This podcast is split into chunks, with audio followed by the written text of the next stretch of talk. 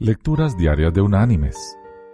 La lectura de este día es tomada del primer libro de la Biblia, el Génesis.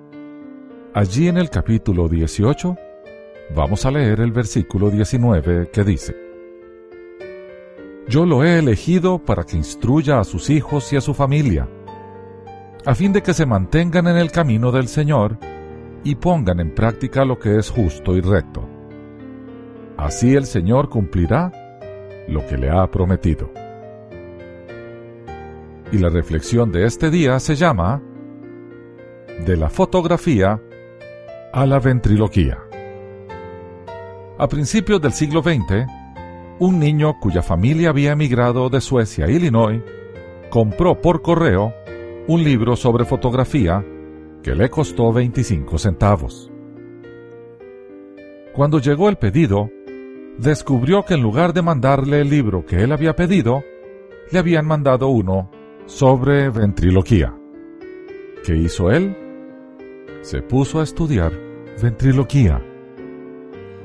El niño era Edgar Bergen, quien por más de 40 años ha entretenido a la gente con la ayuda de un muñeco de madera llamado Charlie McCarthy. La capacidad de innovar está en el corazón de la creatividad, un componente vital para el éxito. Jack Matson, profesor de la Universidad de Houston, reconoció ese hecho y desarrolló un curso que sus estudiantes llamaron Fracaso 101. En él, Matson encarga a sus estudiantes a crear imitaciones de productos que nadie compraría. Su meta es conseguir que los estudiantes comparen el fracaso con la innovación en lugar de compararlo con la derrota.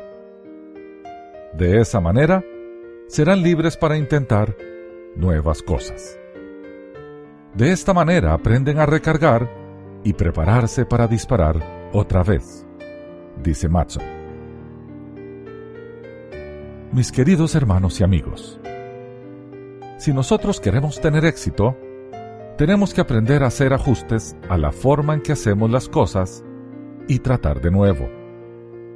La adversidad ayuda a desarrollar esa habilidad. No es tiempo de ponernos a llorar a la orilla del camino si las cosas no salen como esperábamos. Es tiempo de levantarnos y comenzar a andar, porque sin duda el camino nos llevará a un inesperado destino. Recordemos que con Dios siempre tenemos grandes sorpresas. Que Dios te bendiga.